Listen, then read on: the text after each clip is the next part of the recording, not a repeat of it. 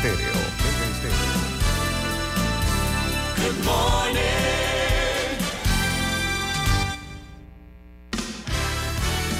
La mejor franja informativa matutina inicia a partir de este momento con un análisis completo del acontecer nacional e internacional. Noticiero Omega Estéreo.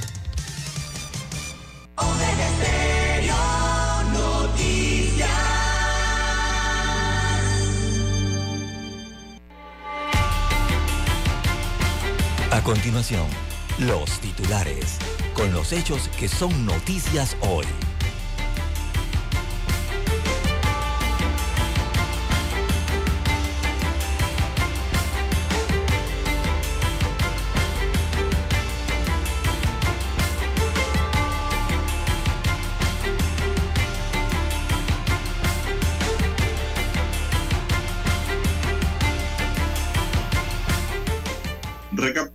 Sombra el narco que se escapó de la megajoya y pues que está vinculado al delito internacional de tráfico de drogas.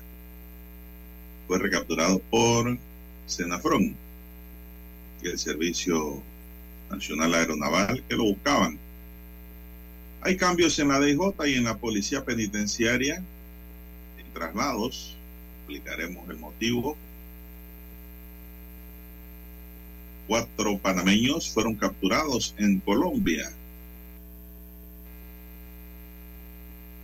También para hoy, señoras y señores, tenemos dentro de la gama de titulares, proponen extender plazo de hipoteca con interés preferencial.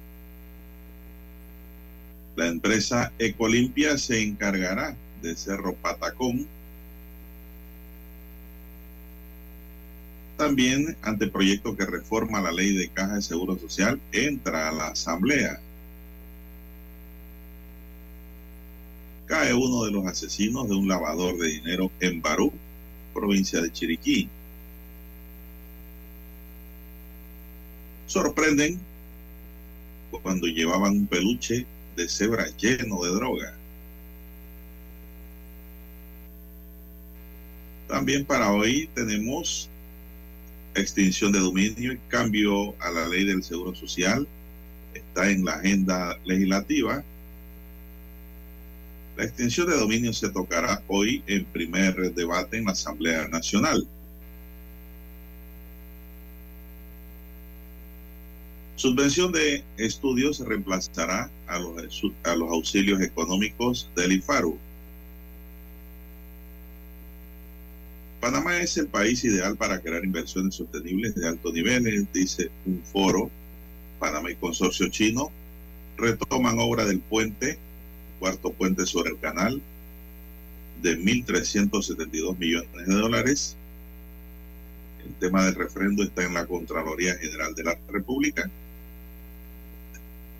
Bien, amigos y amigas, Panamá será sede por primera vez del Congreso Mundial FIATA 2024.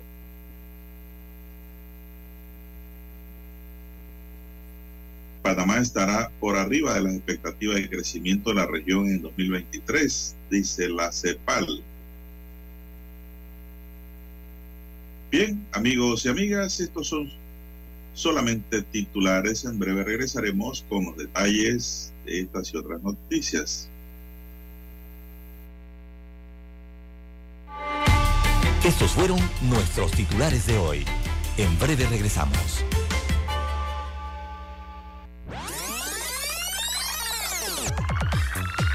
Omega Stereo tiene una nueva app. Descárgala en Play Store y App Store totalmente gratis. Escucha Omega Stereo las 24 horas donde estés con nuestra nueva app.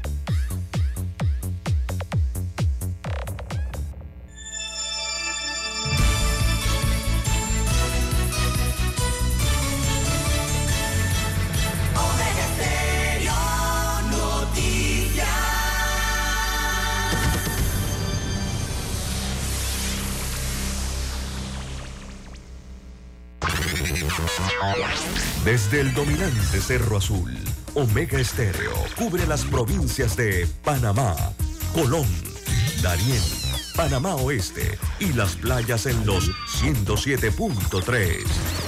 continúa desde el majestuoso Cerro Canacagua en los 107.5, cubriendo todas las provincias centrales hasta el imponente volcán Barú en los 107.3 para las provincias de Chiriquí, Bocas del Toro y Veraguas. Omega Estéreo para todo Panamá.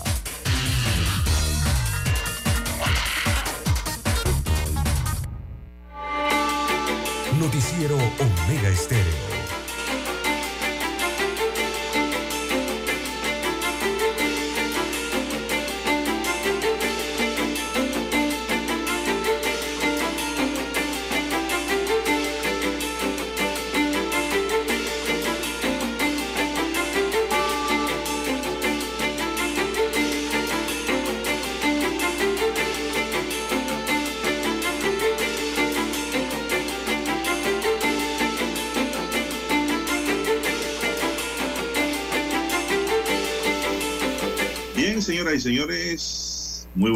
Hoy es jueves 30 de marzo del año 2023.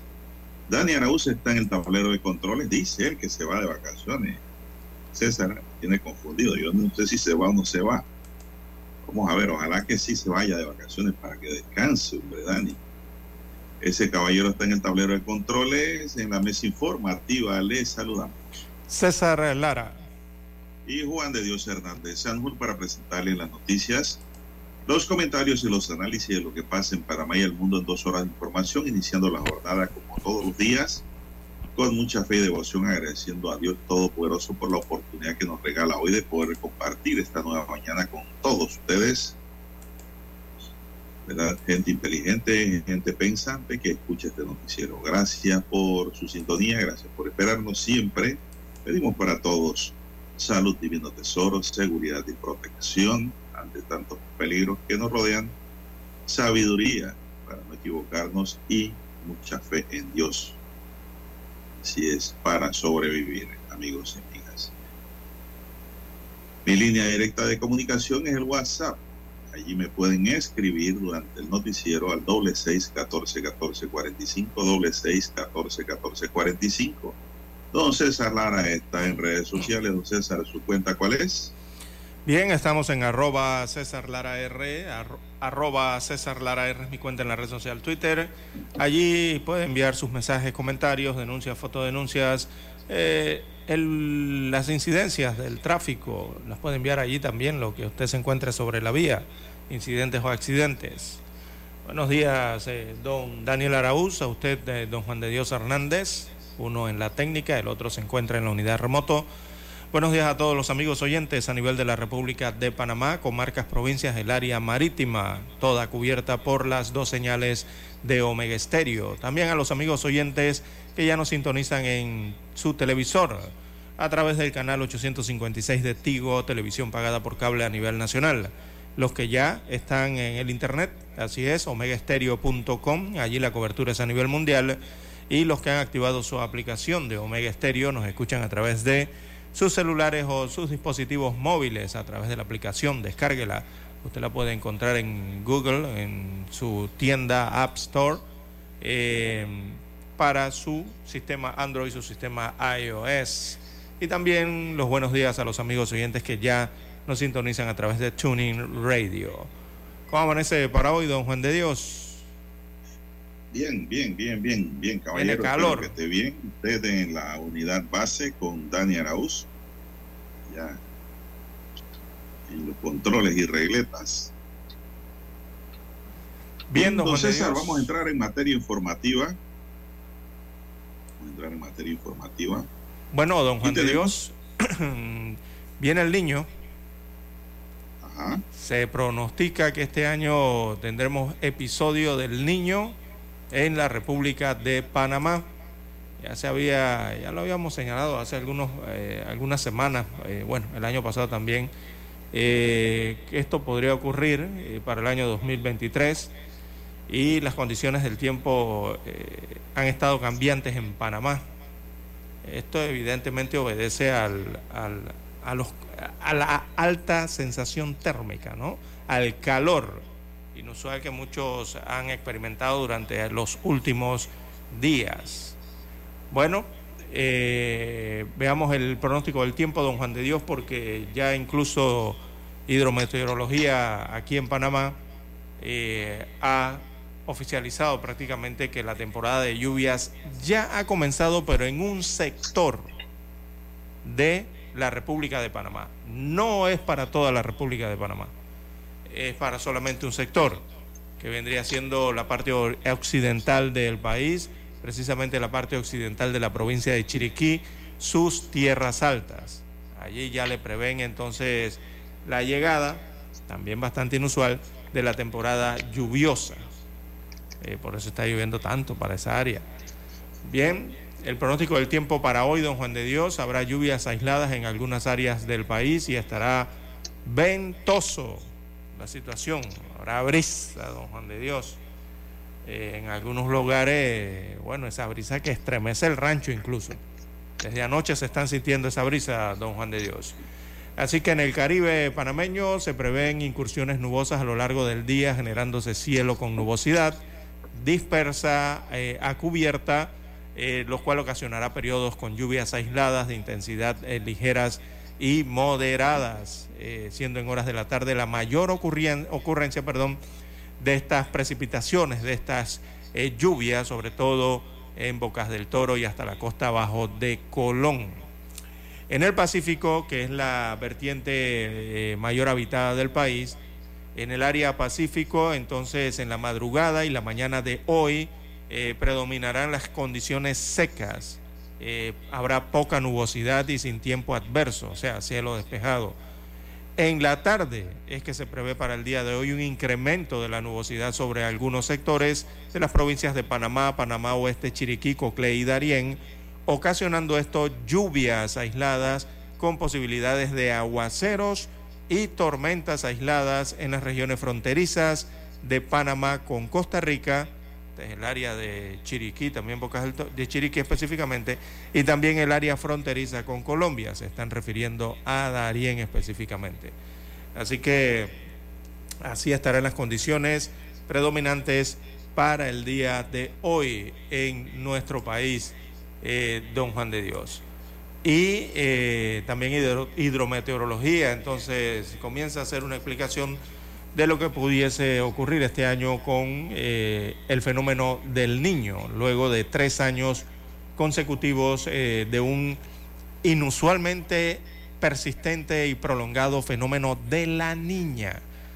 Recordemos, amigos oyentes, a los que se les ha olvidado un poco el tema, que el niño es menos lluvias y la niña es más lluvias.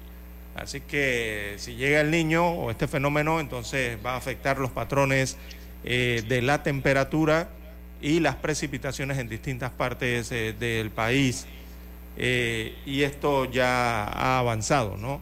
Incluso con la llegada inusual también en el Pacífico Don Juan de Dios, ya conocida por todos, en Perú, de un ciclón que ese ciclón no es muy, no es que siempre está, don Juan de Dios, sino que cada vez que ese ciclón en las costas eh, peruanas, ecuatorianas y chilenas aparece, eh, regularmente aparece posteriormente el fenómeno del niño.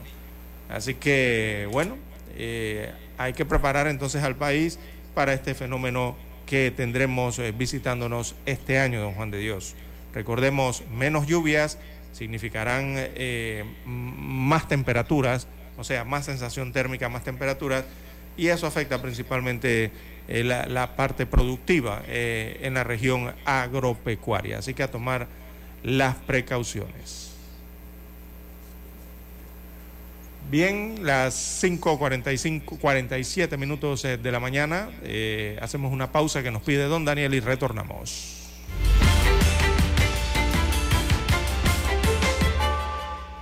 Para anunciarse en Omega Estéreo, marque el 269-2237.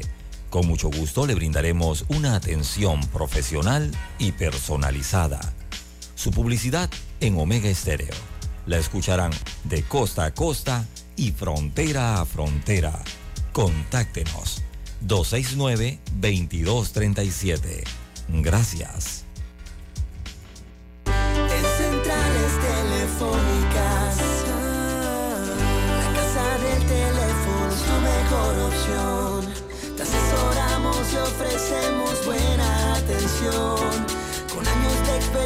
Trabajando para ti. La casa del teléfono, ubicados en ya Brasil y vista hermosa. La casa del teléfono, líder de telecomunicaciones. La casa del teléfono, distribuidores de Panasonic. Ven a visitarnos. La casa del teléfono. 229-0465 lsdtcorp.com Distribuidor autorizado Panasonic.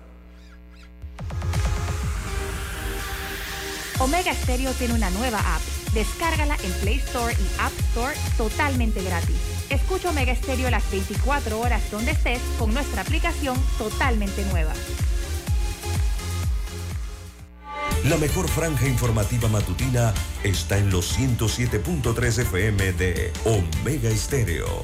5.30 AM. Noticiero Omega Estéreo. Presenta los hechos nacionales e internacionales más relevantes del día. 7.30 AM. Infoanálisis. Con entrevistas y análisis con los personajes que son noticia. De 8 y 30 a 9 y 30 de la mañana. Sin rodeos. Con Álvaro Alvarado. De lunes a viernes por Omega Estéreo. Noticiero Omega Estéreo.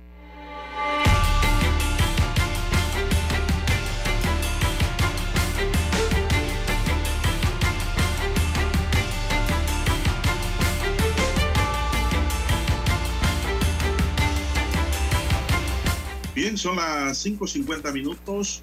El Congreso General Máximo Organizador del Pueblo Cuna o Máximo Organismo del Pueblo Cuna o GUNA, en su sesión extraordinaria culminada ayer en la comunidad de Ustupo, rechazó por unanimidad el proyecto de interconexión Panamá-Colombia.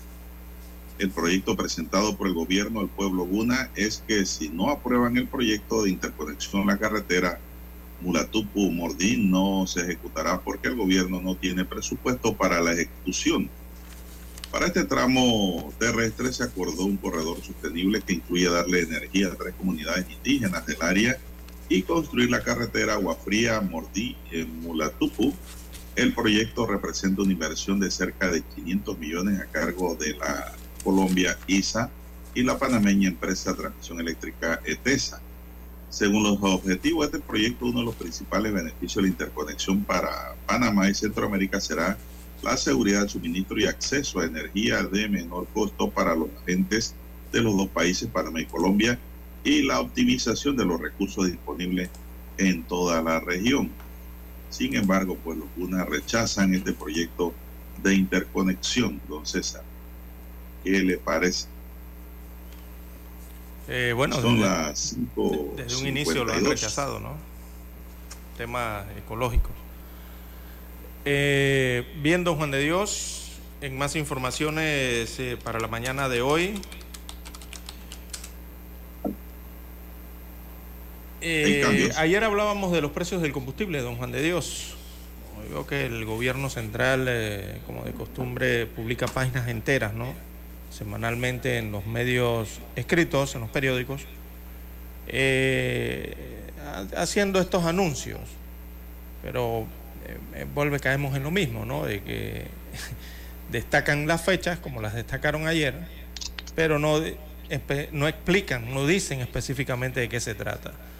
Y lo que va a ocurrir, don Juan de Dios, como señalábamos ayer, es que ya van a eliminar entonces el subsidio de el galón de combustible eh, solidario, ¿no? Este subsidio de tres balboas con 25 centavos.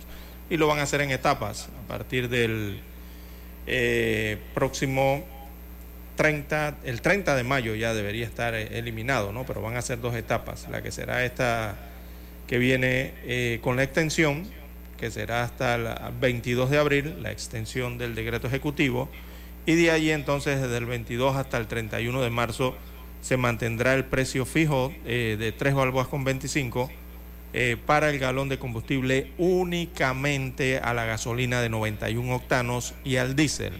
O sea, eh, la gasolina, la primera que, que ya no estará subsidiada a 3.25, ya se le eliminará el subsidio, será la gasolina de 95 octanos. Esa ya no tendrá subsidio en base a las fechas que da el anuncio del gobierno central. Las otras dos gasolinas, tanto la de 91 octanos como el diésel, desde el 22 de abril y hasta el 31 de mayo, mantienen el subsidio de 3.25. Pero evidentemente el 31 de mayo también se les quitará el subsidio. Así que simplemente, en otras palabras, es que se va a dar la eliminación del subsidio eh, del combustible solidario y lo harán por etapas en estas fechas eh, que vienen. Señala la Secretaría de Energía que esto se debe entonces, Juan de Dios, a eh, la, estabilización de los precios de los combustibles a nivel internacional, del petróleo a nivel internacional, respecto a los precios que se tenían antes de, la, del conflicto entre Rusia y Ucrania, que realmente por ahí en ese periodo fue que se generó esto del subsidio al combustible, ¿no? Así que van a eliminar el subsidio, don Juan de Dios, eh, progresivamente. Eh, primero, la primera etapa será hasta el, mm, veamos la fecha nuevamente, que es que colocan una serie de fechas que enredan, ¿no? Hasta el 21 de abril se mantiene. Del 21 de abril al 31 de mayo eh, comienza la, ya progresivamente la eliminación de este subsidio. Arrancan con eliminar el subsidio de la gasolina de 95 octanos y evidentemente el 31 de mayo o ya para el mes de junio eh, ya estaría el país sin el subsidio en ninguna de las tres eh, de los tres tipos de combustibles. Así que eso es lo que vendrá en las próximas semanas respecto a las energías y los combustibles en Panamá. Bueno, ya veremos a muchos de usan gasolina 95, César, echándole 91 al carro. Así es. Y, es, y usted sabe lo que va a provocar eso, ¿no? No le echen diésel, que dañan el carro. y usted sabe lo que va a provocar eso, ¿no? Regularmente. Que cuando uno utiliza, el país, perdón, en su conjunto utiliza más de uno de los dos combustibles, o sea, más de 91, cuando viene el siguiente precio de paridad, lo que ocurre es que la otra gasolina eh, tiende a reducir, pero baja la que más se utiliza, eh, pero aumenta, perdón, la que más se utiliza. Y eso es lo que va a ocurrir en, en junio ya verá que va a ocurrir así. Eh, tendremos quizás la gasolina de 91 octanos a mayor precio o un precio ya casi similar a la de 95 octanos. Pero eso es por cuestiones de consumo. Pero, don César, ahora los carros que están viniendo nuevos de agencia, muchos están usando gasolina 91 la agencia se lo recomienda a los, compradores, póngale gasolina 91, cuando uno usa 95 regularmente. Así que la demanda de 91 es alta también. ¿eh? Así es. Y eso obedece a, los, sistemas, porque ya los carros más nuevos, don Juan de Dios, tienen sistemas eléctricos que generan eh, cierta potencia ¿no? para el motor, por lo tanto no requieren tanto octanos eh, las gasolinas para los vehículos nuevos. Es por diseños de motores, ¿no? Así es. Bueno, don César, el narcotraficante colombiano César Tulio Sánchez Valdés, alias La Sombra, fue capturado ayer, un día después de su fuga de la prisión de la Mega Joya. La Sombra es un escapista. El, 18, el 8 de octubre de 2021 se había escapado un operativo desarrollado en Guararé por unidades del Servicio Nacional Aeronaval que detectaron una lancha rápida con 269 paquetes de droga. En esa lancha iban dos colombianos, uno de ellos La Sombra, quien logró escapar, pero fue recapturado por los linces en la terminal de transporte de Chitre en las tablas. El 12 de diciembre de 2021 se dio una alerta de seguridad por posible fuga de la cárcel pública de las tablas por parte nuevamente de César Tulio y pues según la nota fue recapturado. Se le trasladó a La Joya la madrugada del martes se escapó de la mega joya en Panamá Este, donde cumplía 156 meses de prisión por tráfico internacional de cocaína. Unos seis días antes de su fuga, la sombra había llegado a la edad de 43 años alias La Sombra, fue recapturado en el área de Panamá Este y andaba descalzo y cojeaba cuando unidades del Senafrón lo llevaban hacia el cuartel de Tanara, a donde llegó a bordo de un pick-up patrulla número 360 de la brigada del área, don César. Así que La Sombra, por eso le habrán puesto así, el apodo. Sí, cuidado porque que se sí, llamaba ¿eh? así. La Es un escapista. Muy hábil eh, para escaparse. Y se escapa en las noches, por lo que veo, don César. ¿eh? No, no dejan, por eso, no, eh, no se le ve ni la sombra. Por eso, en la noche no se ve la sombra. Así es. Bien, son las seis en punto de la mañana, don Dani. Vamos a hacer una pausa para escuchar nuestro himno nacional.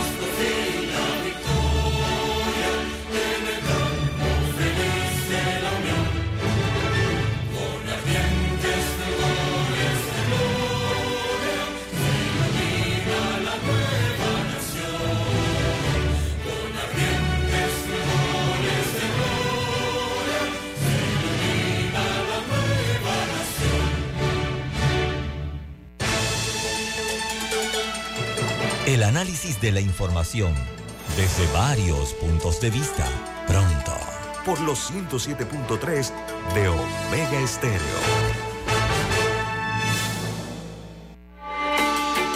Noticiero Omega Estéreo.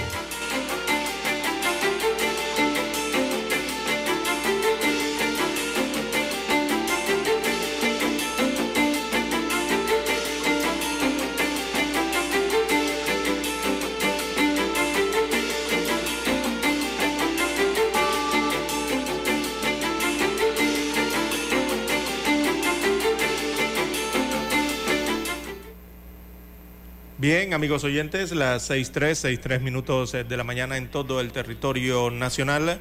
En más informaciones eh, para la mañana de hoy, eh, identifican los restos humanos, eh, una osamenta en este caso, unos huesos, que fueron encontrados en una playa de Panamá Oeste hace algunos meses. Así que el 4 de febrero del- de este año, un pescador en la comunidad de El Líbano, esto queda en el distrito de Chame, encontró restos humanos cuando se dirigía a recoger un trasmayo, una red. Así que resulta que ya eh, se develó el misterio, se trata de los restos humanos de un francés. Se presume que fue asesinado. La semana pasada se presentaron unos familiares eh, del extranjero a las oficinas de la Fiscalía de Homicidio y Femicidio de Panamá Oeste, denunciando la desaparición. Fueron eh, a la morgue judicial eh, de este distrito y por la ropa lo reconocieron. La noche del lunes, peritos de criminalística realizaron análisis de luminol en la residencia, en una residencia, perdón, y en el automóvil eh, en el distrito de San Carlos, por lo que descubrieron residuos de sangre humana. Esperan eh, los resultados de la necropsia para determinar las causas de la muerte de este ciudadano de nacionalidad francesa eh, y, cuyos, y cuyos restos o samenta fue descubierta en las playas de Panamá Oeste, específicamente en el distrito de Chame, el sector de El Líbano, en Chame.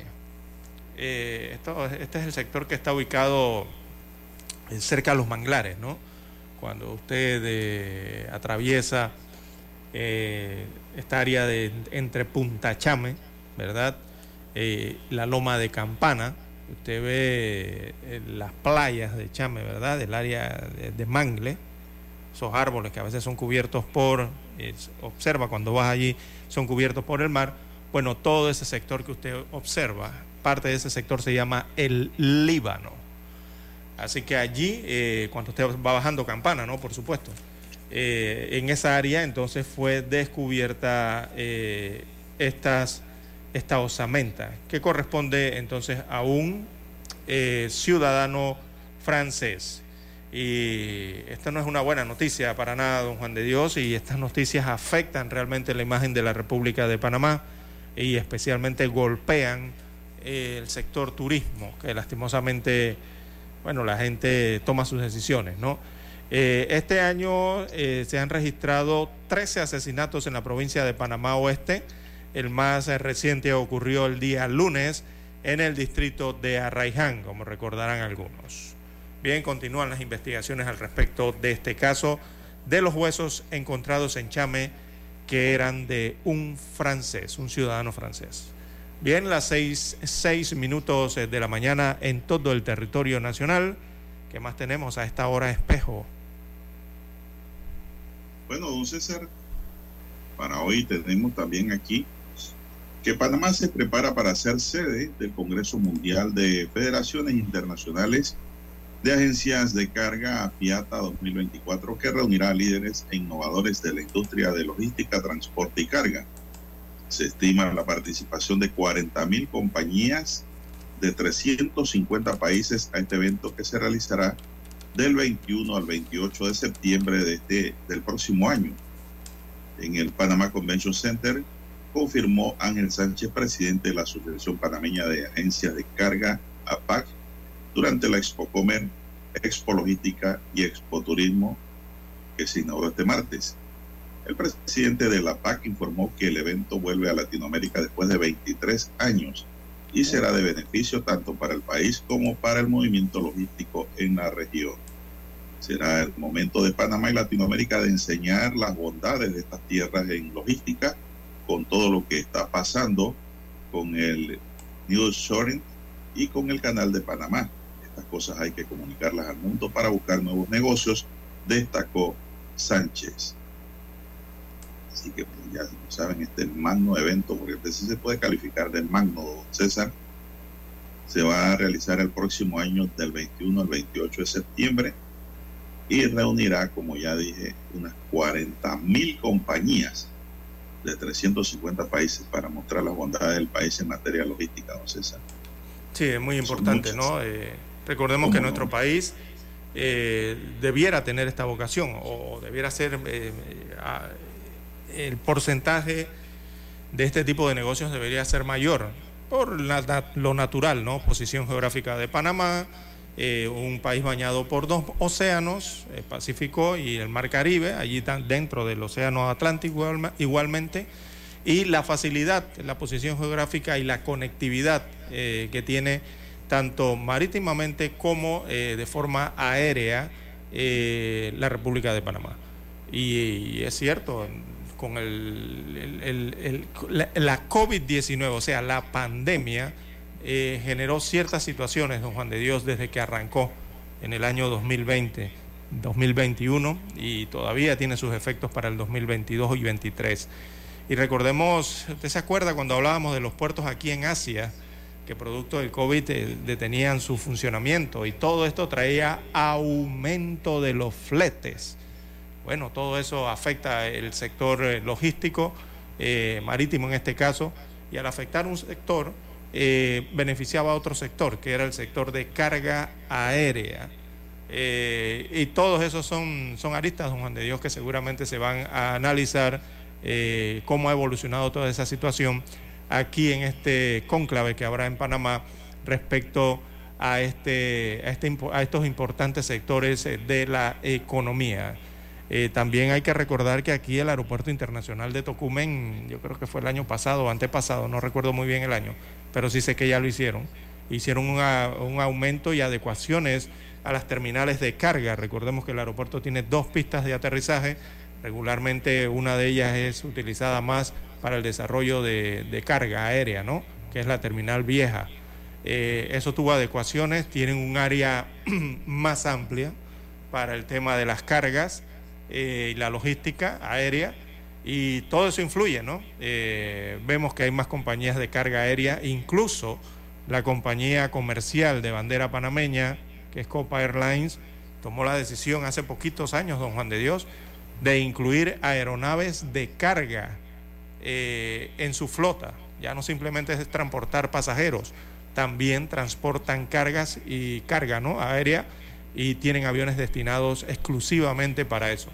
Así que eso habla, don Juan de Dios, de que hay un aumento de este sector en los últimos años en Panamá. Y bueno, eh, no tendría que explicarle lo que genera el canal de Panamá. Yo creo que todos conocemos la situación ¿no? Eh, positiva que tiene el canal de Panamá al respecto. Así que interesante bueno, el Consejo Empresarial Logístico, Edgar Urrutia, señaló que Panamá fue seleccionada el 5 de octubre de 2019. Tras varios años de espera, llega llegará el momento, tenemos años persiguiendo este evento, dijo, y tenemos que sentirnos orgullosos, porque será la primera vez que en Panamá, donde Fiata invitará a especialistas no solo del sector marítimo, sino de almacenaje, paquetería y electrónico, resaltó Rutia. Para este año el Congreso Mundial Fiata está programado para realizarse en Bruselas, don César, en Bélgica. Ah, otro punto importante. Friday de, Después de, carga. En 2022 fuera en Busan, República de Corea. Este es un magno evento, de verdad. Sí, sí con lo que usted ha dicho, Bélgica. Sí, mire, Bélgica eh, importante en el transporte aéreo y transporte marítimo, de las primeras, ¿no? Busan, eh, transporte marítimo de las primeras, o sea, los mejores puertos están por esa región eh, y escogen a Panamá. Y no lo escogen por nada, don Juan de Dios, sino que saben que aquí es un punto importante también de transporte de estas, de estas cargas aéreas y marítimas. Y, lo y, esto es, eh, además de reunirlos, don Juan de Dios, se presenta una excelente oportunidad para hacer eh, lo que, como especie de giras, para que conozcan eh, los puntos dentro del canal de Panamá, el tema de los puertos, las áreas adyacentes que se pueden desarrollar para logística y una de las áreas adyacentes interesantes que está allí es esta, donde está el aeropuerto internacional eh, Panamá Pacífico, el aeropuerto de Panamá Oeste, en el distrito de Arraiján, el antiguo Howard, como lo conocen, ¿no? ¿Por qué? Porque ahí hay áreas adyacentes que están aún sin desarrollar o que están en ese proceso de desarrollo para logística. Así que esta es una buena oportunidad que conozcan esa área y las tierras que hay allí para desarrollar este tipo de negocios, don Juan de Dios, porque vienen los pesos pesados a nivel mundial eh, de estas inversiones y podría haber mayor inversión, ¿no? Ojalá se sientan interesados eh, por esto aquí en el país. Bueno, don César, ahí hay pan para todos. ¿Cómo no? Se buscarán las oportunidades, oportunidades de, representaciones comerciales internacionales para las empresas locales ya, ya establecidas, ¿no? Es decir, abren un abanico de oportunidades también para las que ya están para conseguir las representaciones comerciales internacionales de otras empresas que están por el mundo. Así es. Y también pues se capta la inversión extranjera para el país. Y también eso de venir nuevas empresas, esto promueve los proyectos de infraestructura logística. Claro, y al final empleos. Sí, llegan las y yo agrego algo más. Esto abre mercado para los muchachos que estudian la carrera de logística en el país, que existe ya. Así es. Y la marítima también, ¿no? Bueno, así que tengamos fe que Panamá avanza. No dependemos de los políticos, dependemos de nosotros mismos como siempre lo hemos hecho. Panamá avanza por autonomía propia de su gente. Son las 6:14 minutos, señoras y señores. Vamos a hacer una pequeña pausa y regresamos con más noticias.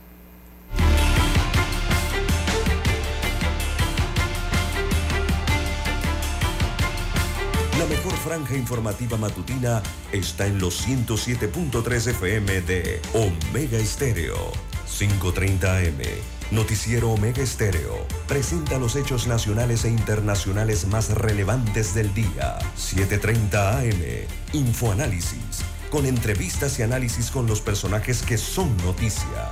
De 8 y 30 a 9 y 30 de la mañana. Sin rodeos. Con Álvaro Alvarado. De lunes a viernes. Por Omega Estéreo.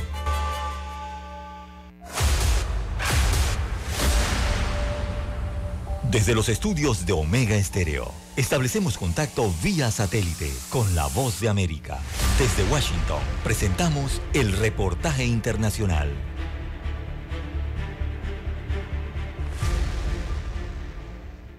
En los últimos meses, varias tragedias han marcado a los inmigrantes que salen desde diferentes puntos del continente en busca de llegar a las fronteras de Estados Unidos, sur y norte, para cruzarlas en medio de varias medidas que están en vigencia y que benefician a algunas nacionalidades y el título 42 aún vigente. En este escenario, el Departamento de Justicia de Estados Unidos está contratando a jueces de inmigración con la esperanza de aliviar una acumulación de casos intratable en su propuesta de presupuesto para el año fiscal 2024, que comienza el primero de octubre, el departamento busca 1.460 millones de dólares para la Oficina Ejecutiva de Revisión de Inmigración, una subagencia dentro del departamento encargada de adjudicar reclamos de inmigración. La solicitud fue presentada por el secretario de Justicia, Merrick Garland, ante el Comité de Apropiaciones en el Senado. Estamos solicitando recursos adicionales. Estamos pidiendo 1.460 millones de dólares, un aumento del 69% para la Oficina Ejecutiva de Revisión de Inmigración, para contratar casi mil nuevos empleados. Esto constituye 150 nuevos jueces de inmigración. Estos recursos apoyarán nuestros esfuerzos para aplicar las leyes de inmigración de manera justa y eficiente. Esta solicitud permitirá que la agencia contrate a 900 a 965 nuevos miembros del personal judicial, incluidos 150 nuevos jueces de inmigración que, según dijo el fiscal general, estarían siendo ubicados en áreas con la mayor cantidad de casos. En el año fiscal 2023, Florida, Texas, California y Nueva York tuvieron la mayor cantidad de casos de inmigración pendientes y actualmente hay alrededor de 600 jueces de inmigración en el país, más del doble que hace unos años, manejando más de 2 millones de casos. El fiscal general Merrick Garland hizo los comentarios durante el testimonio sobre la solicitud de presupuesto del Departamento de Justicia de casi 40 mil millones de dólares para el próximo año fiscal y la propuesta del departamento para jueces y personal judicial adicionales surge en momentos en que la cantidad de reclamos pendientes en los tribunales de inmigración continúa creciendo. El retraso se ha expandido incluso cuando los jueces de inmigración están están adjudicando casos a un ritmo récord.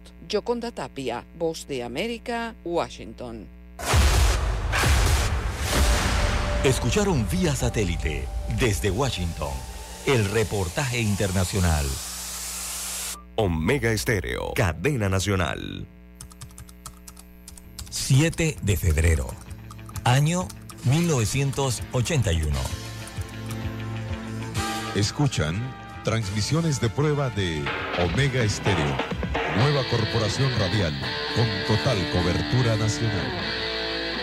Durante 42 años te hemos acompañado las 24 horas del día, ofreciéndote entretenimiento e información. Noticiero Omega Estéreo. Infoanálisis. Formamos parte de la generación ochentera. Omega Estéreo. Total cobertura nacional. Te vimos crecer.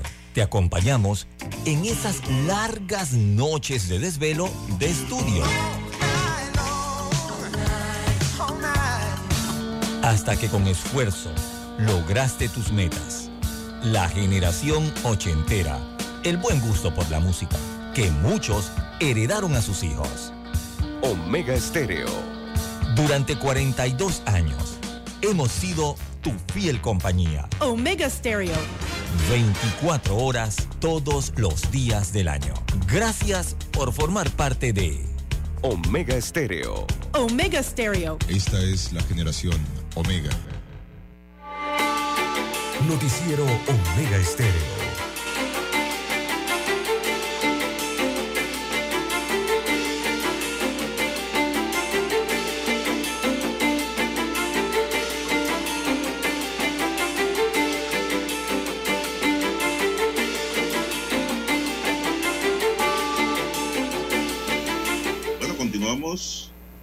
Noticias. Son las 6:20 minutos. A solo un mes de que la Asamblea Nacional termine la segunda legislatura de este cuarto periodo de sesiones ordinarias, la agenda legislativa está marcada por la discusión del proyecto que adopta la extinción de dominio de bienes públicos y la iniciativa de la reforma a la Caja de Seguro Social. Desde las 10 de la mañana de hoy, la Comisión de Gobierno, Justicia y Asuntos Constitucionales de la Asamblea empezará la discusión en un primer debate del proyecto de ley eh, que crea la extinción de dominio con el fin de lograr una norma que tenga el consenso nacional. El presidente de la Asamblea, Cristiano Adames, expresó que es necesario discutir este proyecto y ajustarlo a la realidad panameña, ya que asegura es un instrumento para coartarle el camino al crimen organizado, al narcotráfico, al terrorismo y a la trata de personas y al tráfico internacional de armas, pero ajustado siempre a la realidad de Panamá constitucionalmente y de su código penal y procesal penal, indicó.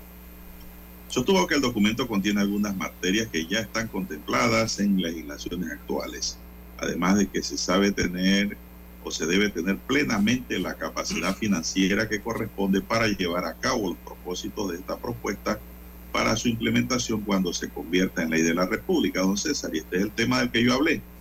Esta es una nueva jurisdicción que requiere, don César, una implementación que cuesta billete, porque habrá, habrá que nombrar nuevo personal, crear nuevos tribunales, eh, nuevos fiscales, nombramientos de personal idóneo para ello. Habrá también, don César, cuando todo se haga más trabajo para nosotros los abogados litigantes también. Pero tiene que ser un proyecto, don César, apegado a nuestra constitución una ley apegada a nuestra constitución. Eso es lo que se pide. Nadie le tiene miedo al debate, pero hay que entrar en la materia. Adames agregó que le causa mucha extrañeza que en algunos medios se diga que él tenía una posición al principio sobre este proyecto y que ahora ha cambiado. Digo, esa es la capacidad que tenemos los seres humanos de conversar y ponernos de acuerdo. Hemos tenido ingentes reuniones para tratar el tema, para lo que nunca vienen a la asamblea, para los que nunca vienen a la asamblea, y eso es lo que ha propiciado que podamos llegar a un punto de debate con la participación de muchos sectores, digo Adame. Bueno, quiere decir, don César, que él ha cambiado de opinión porque ha tenido reuniones sobre la Debe ser, materia. sí. Eso es lo que él da a entender allí. El presidente de la Comisión de Gobierno, Leandro Ávila, manifestó que llegó el momento de enfrentar este tema sin ningún temor y explicó que se procederá a escuchar el informe de la subcomisión y se instalará a su vez una mesa técnica donde todos los ciudadanos podrán hacer sus aportes para robustecer la iniciativa, don César. Es decir, que no está escrito en piedra. Ahí se pueden dar muchos cambios todavía. En Sí, ahí es donde viene el problema, ¿no? que en ocasiones la Asamblea Nacional Bueno, todos conocerán el momentum de este año, 2023, eh, a las puertas de la, una elección general eh, para el país, ¿no? Esto afecta, bueno, en todos los sentidos y políticamente también. Eh, y don Juan de Dios, bueno, hay veces que la Asamblea Nacional, o en los últimos tiempos se ha visto así, oiga, que ah, realiza unas aprobaciones, a veces hasta sin consenso, y trae al tapete o a la mesa eh, en muchos proyectos conflictivos o polémicos modificaciones que a veces son hasta más abarcadoras y más polémicas, ¿verdad? Y lo que terminan creando regularmente es una problemática mayor a la que pretenden solucionar o que pretenden modificar. Eh, ya lo hemos visto con varios proyectos eh, de ley que hasta el propio Ejecutivo en ocasiones le ha dicho que eh, no son viables y les advierten en, algunas ocasiones que serían vetados desde el Ejecutivo, pero aún así la Asamblea entra en esto, ¿no? Eh, el tema de las reuniones para lograr consensos, bueno, eso es positivo, eh, esa es su función, esa es la función también de la Asamblea Nacional. Y bueno, habrá opciones, ¿no? Eh, dentro de la discusión para conocer y ver que se amplían a estos proyectos de ley o que se les quita a los proyectos de ley en momentos de su aprobación o posteriormente de cuando se den algunas objeciones, ¿no? Bueno, don César, debatiendo se encuentra una salida, ¿no? Eh, lo que no podemos hacer los panameños realmente es cerrarnos, a la banda y decir esto no va. No, no, no. Yo creo que el tema es un tema de debate y en caso tal de que no prospere, bueno, se buscarán las fórmulas. Esto puede llevar un debate extenso, César. ¿eh? Y, también cuando eso se apruebe, la entrada en vigencia no puede ser de ya para allá tampoco, César, porque esto requiere presupuesto y financiamiento. No, eh, esto le tiene que poner una fecha de cumpleaños posterior para entrar en vigencia, ¿no? No, y además está el otro proyecto de ley que de la noche a la mañana... Legal. Sí, está, está el otro proyecto de ley también polémico que de la noche a la mañana apareció en la agenda legislativa, don Juan de Dios, y es el proyecto de la Caja del Seguro Social. también, ¿no? Eh, por eso señalo el momentum en que aparecen estos proyectos, eh, lastimosamente, y eh, el, también el poco tiempo que tienen ya para su discusión eh, en medio también de un año eh, preelectoral, ya muchos dicen que es electoral porque todo el mundo anda en campaña en estos partidos políticos y también en el partido gobernante, y en medio de elecciones internas precisamente de el partido gobernante, que es el PRD en este caso. Eh, eso en ocasiones trae, aplica una especie de presiones desde el Ejecutivo o desde el Legislativo. y son eh, temas bien sensitivos, el de la caja del seguro por un lado, y ya usted conocerá la otra parte jurídica de la extinción de dominio, que son muy delicados, don Juan de Dios.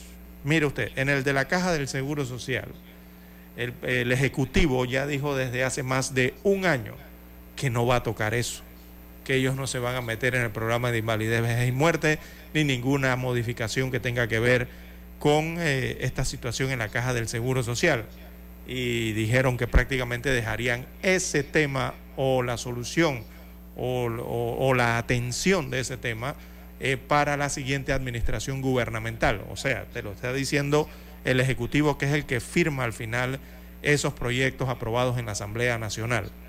Eh, pero vemos que la Asamblea Nacional de repente, ¡pum!, aparecen estos proyectos, ¿no? Y que saben que son polémicos, que saben que son conflictivos, eh, y don Juan de Dios, ¿en qué momento aparece? ¿no? En el, que el, señalo.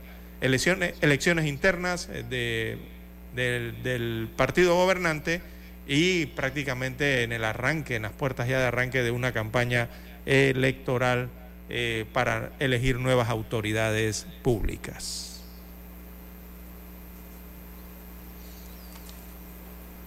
Bien, las 6.28 minutos de la mañana, 6.28 minutos en todo el territorio nacional. Vamos a la pausa y retornamos.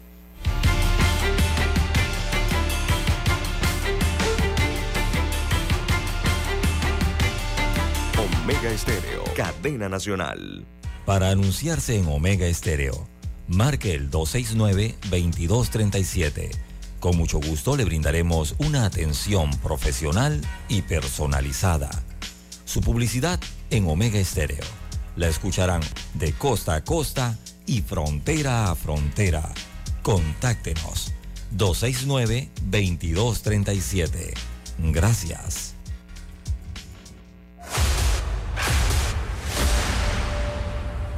Desde los estudios de Omega Estéreo, establecemos contacto vía satélite con la voz de América. Desde Washington, presentamos el reportaje internacional.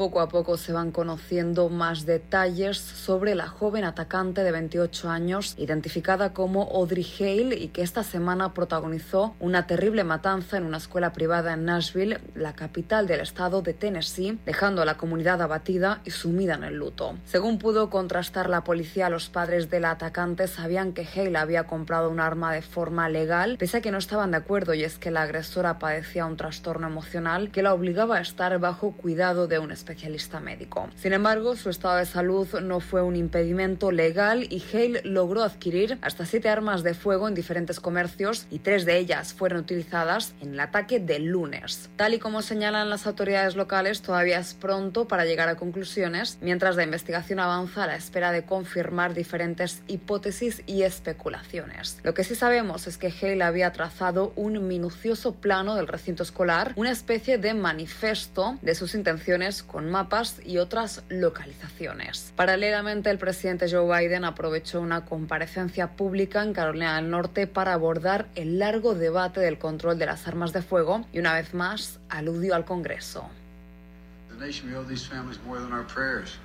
Como nación, les debemos a estas familias más que nuestras oraciones. Les debemos acción. Tenemos que detener esta violencia armada que está destrozando comunidades, está destrozando en pedazos el alma de esta nación.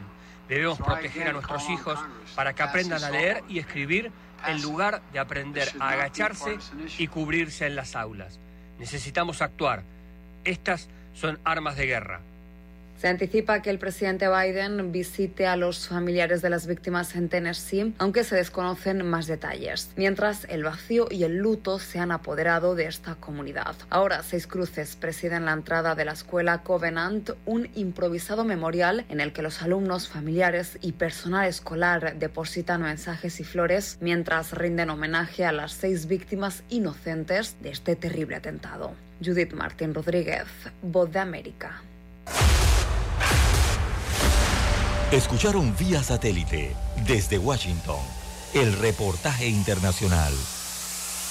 Noticiero Omega Estéreo. Las noticias impresas en tinta sobre papel. Con ustedes. Escuchando el periódico. Los titulares de las primeras planas de los diarios estándares de circulación en Panamá.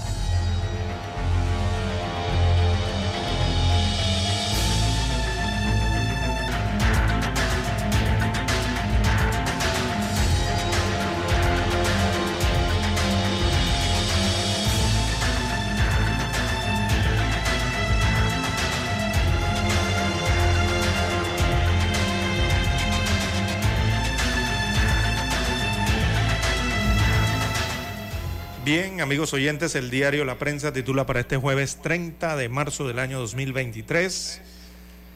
A forma de pregunta, titular amplio, ¿quién protege al director de la Caja del Seguro Social, Enrique Lao? Se pregunta hoy el titular eh, principal del diario La Prensa.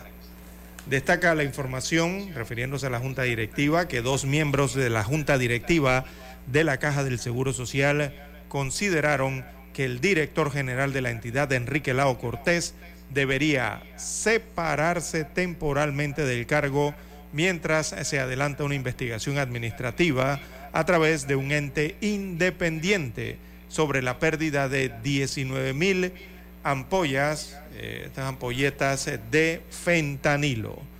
Así que las 19 mil eh, dosis de fentanilo se perdieron de la entidad en el año 2022.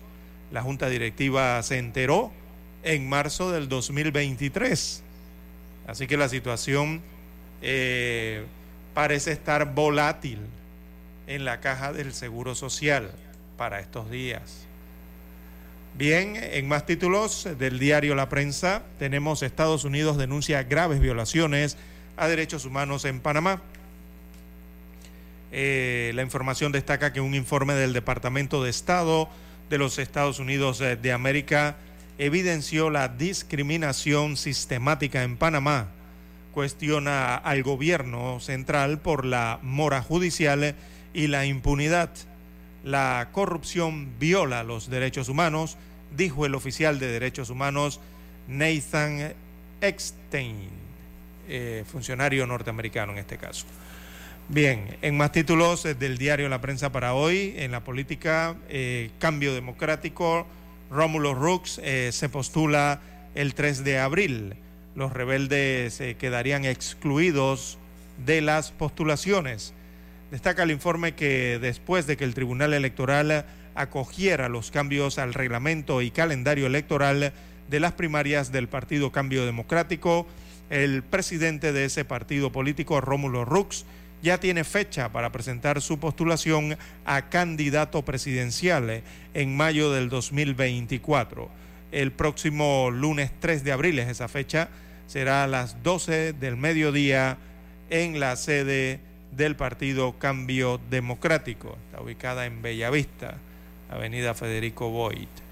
También para hoy el diario La Prensa titula Piratas siembran miedo en las perlas.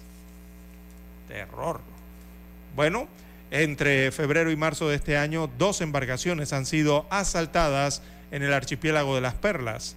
El último caso ocurrió el pasado lunes cuando un grupo robó y atacó de forma violenta eh, a unos estadounidenses que descansaban en un velero anclado en la zona próxima a la isla San Miguel. Eh, víctimas y organizaciones solicitan más seguridad en el área. También para hoy el diario La Prensa titula El director de la DIJ es trasladado a Bocas del Toro. Oh, lo mandaron lejos. También eh, el MINSA abre el debate sobre las pruebas eh, rápidas de VIH. En la sección Vivir Más, el reportaje para hoy es el show acústico de Noel Scharis en la ciudad del saber. Reportaje amplio de este espectáculo eh, musical. También en los deportes, bueno, Christiansen deja su huella, destaca el principal titular deportivo. Veamos ahora la fotografía principal del diario La Prensa. Eh, bueno, destacan el titular Mujer destacada del año 2023. APD premia a Graciela Kelkeyeu de Chapman. Dice aquí el pie de foto, una vida dedicada a las artes. Bueno, son los títulos que presenta hoy en portada el diario La Prensa. Pasamos ahora a revisar los titulares en primera plana de la estrella de Panamá. La estrella de Panamá para hoy nos dice, operación del relleno de Cerro Patacón pasa a manos de Ecolimpia. El Consejo de Gabinete avaló la contratación de la Autoridad de Aseo Urbano y Domiciliario a la empresa Ecolimpia para la operación del relleno sanitario de Cerro Patacón por dos años y por la suma de hasta 24 millones de dólares. Brugalia sale de la administración después de 15 años. Director de CEPAL recomienda cerrar brecha tributaria. Hugo Beteta, director de la sede subregional de la CEPAL, consideró que Panamá puede regresar al crecimiento de largo plazo del 6% que tenía antes de la pandemia, pero deberá mantener el nivel de inversiones, mejorar la recaudación y cerrar la brecha tributaria jefes de Estado debatieron sobre los problemas sociales y la democracia en un encuentro virtual. La Major League Baseball empieza la temporada 2023 con nuevas reglas. Una nueva regla, don César, que estaba viendo en redes que dice que si un campo interior pisa, eh, el campo verde de los jardineros ya está cometiendo una falta. Es decir, antes de una jugada, ¿no? Caja de Seguro Social y la extensión de dominio en la agenda legislativa, el proyecto de ley que establece el mecanismo de extinción de dominio para bienes ilícitos y las reformas a la Caja de Seguro Social marcarán la agenda de la Asamblea Nacional en el último mes de sesiones ordinarias. Embarcaciones de recreación han sido víctimas de robo en el archipiélago de las Perlas. Hay muchos piratas en el área. También en Café con la Estrella se tocó el tema de las propuestas de streaming. Los reality shows, dramas, comedias y aventuras hacia una nueva dimensión son parte de los géneros de la plataforma streaming que estrenarán en abril para los amantes de maratonear series. La verdad es que yo no tengo tiempo para eso, don César. Hay gente que sí. Yo no tengo tiempo. Me hubiera gustado, te confieso, ver esas cosas, pero no tengo time, no hay tiempo. Tengo que invertir mi tiempo en mi trabajo. Modifican diseño del cuarto puente sobre el canal, señoras y señores. Esto se dio ayer. El problema de la basura exige repensar el consumo. El ingeniero industrial y especialista en gestión de residuos, Raúl Kelly, analiza en la Estrella de Panamá la situación del sistema de recolección de desechos y es un creyente de que la solución del problema de la basura demanda hasta repensar el modelo de hiperconsumista normalizado en la sociedad. Difícilmente un problema de todos lo resuelve uno. Nosotros los ciudadanos debemos involucrarnos, destaca el especialista. Bien, amigos y amigas, estos son los titulares para hoy del diario La Estrella de Panamá y terminamos así con la lectura de los titulares correspondientes a la fecha. Hasta aquí, escuchando el periódico. Las noticias de primera plana, impresas en tinta sobre papel.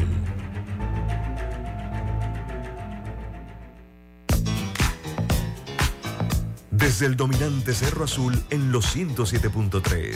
107.3. Continúa por el majestuoso Cerro Canajagua en los 107.5 para provincias centrales. Hasta el imponente Volcán Barú. En los 107.3.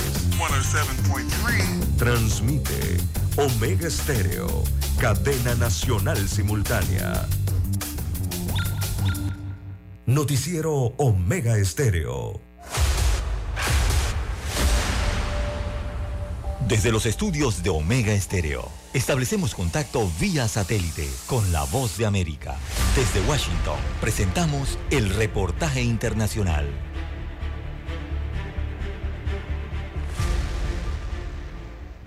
Los supervisores bancarios del Banco Central estadounidense advirtieron a la gerencia de Silicon Valley Bank en el otoño de 2021 sobre los riesgos derivados de su inusual modelo comercial, dijo un alto funcionario de la entidad, pero sus gerentes no tomaron las medidas necesarias para resolver los problemas. Michael Barr, principal regulador bancario del país, dijo durante una audiencia de la Comisión Bancaria del Senado que la Reserva Federal está considerando si hacen falta reglas bancarias más estrictas para evitar una falla similar en el futuro, informa la agencia AP. La gestión de Silicon Valley Bank fue deficiente, dijo Barr. En particular, señaló, el modelo de tasa de interés que utilizó el banco, y citamos sus palabras, no estaba en absoluto alineado con la realidad. Esta es la primera investigación formal del Congreso sobre el colapso de Silicon Valley Bank el 10 de marzo y la posterior quiebra de Signature Bank, con sede en Nueva York, la segunda y tercera quiebra bancaria más grande en la historia del país. Las fallas desencadenaron temblores financieros en Estados Unidos y Europa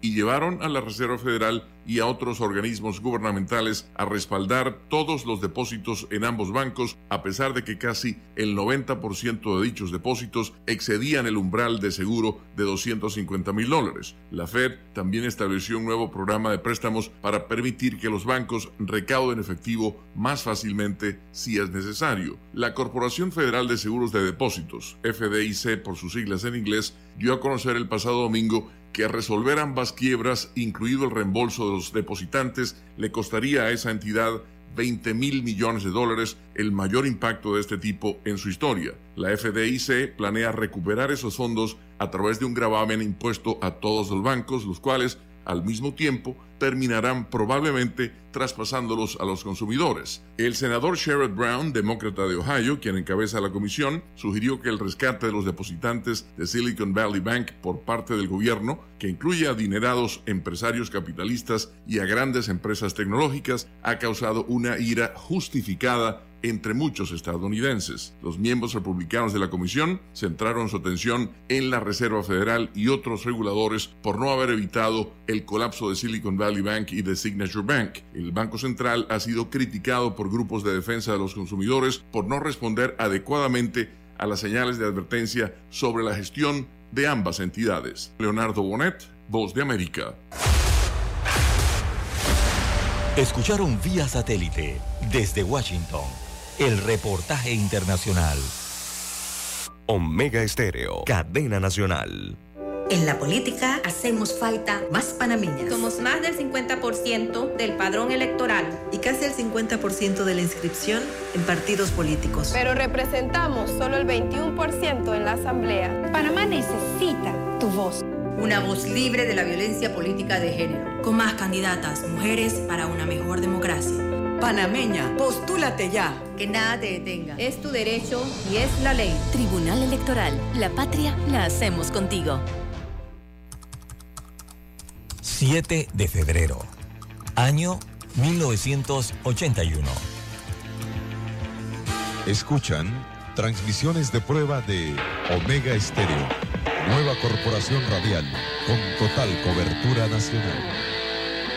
Durante 42 años te hemos acompañado las 24 horas del día, ofreciéndote entretenimiento e información. Noticiero Omega Estéreo.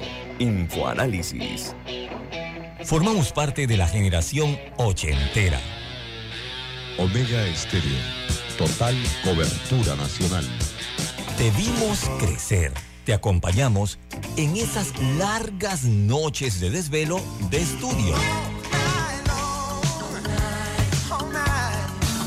hasta que con esfuerzo lograste tus metas. La generación ochentera, el buen gusto por la música, que muchos heredaron a sus hijos. Omega Estéreo. Durante 42 años, hemos sido tu fiel compañía. Omega Stereo. 24 horas todos los días del año. Gracias por formar parte de Omega Estéreo. Omega Stereo. Esta es la generación Omega. Es momento de adentrarnos al mar de la información. Este es el resultado de nuestra navegación por las noticias internacionales más importantes en este momento.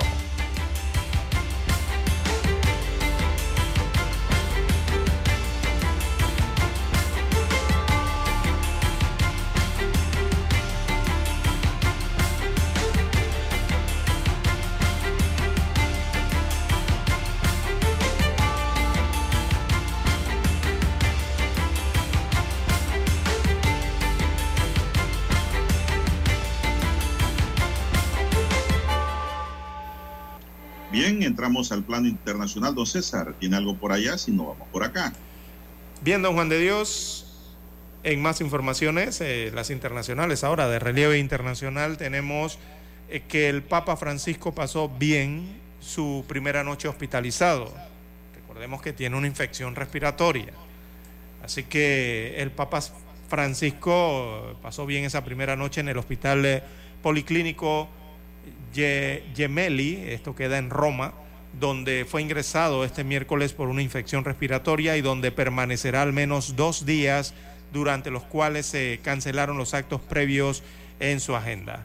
Recordemos que el Papa Francisco tiene 86 años de edad, eh, pasó la noche tranquila y bien, según fuentes del Vaticano, así que el pontífice sufre de una infección respiratoria que requería unos días de, tratamiento médico hospitalizado adecuado, comunicó la oficina de prensa del Vaticano horas después de ser hospitalizado en la tarde del miércoles.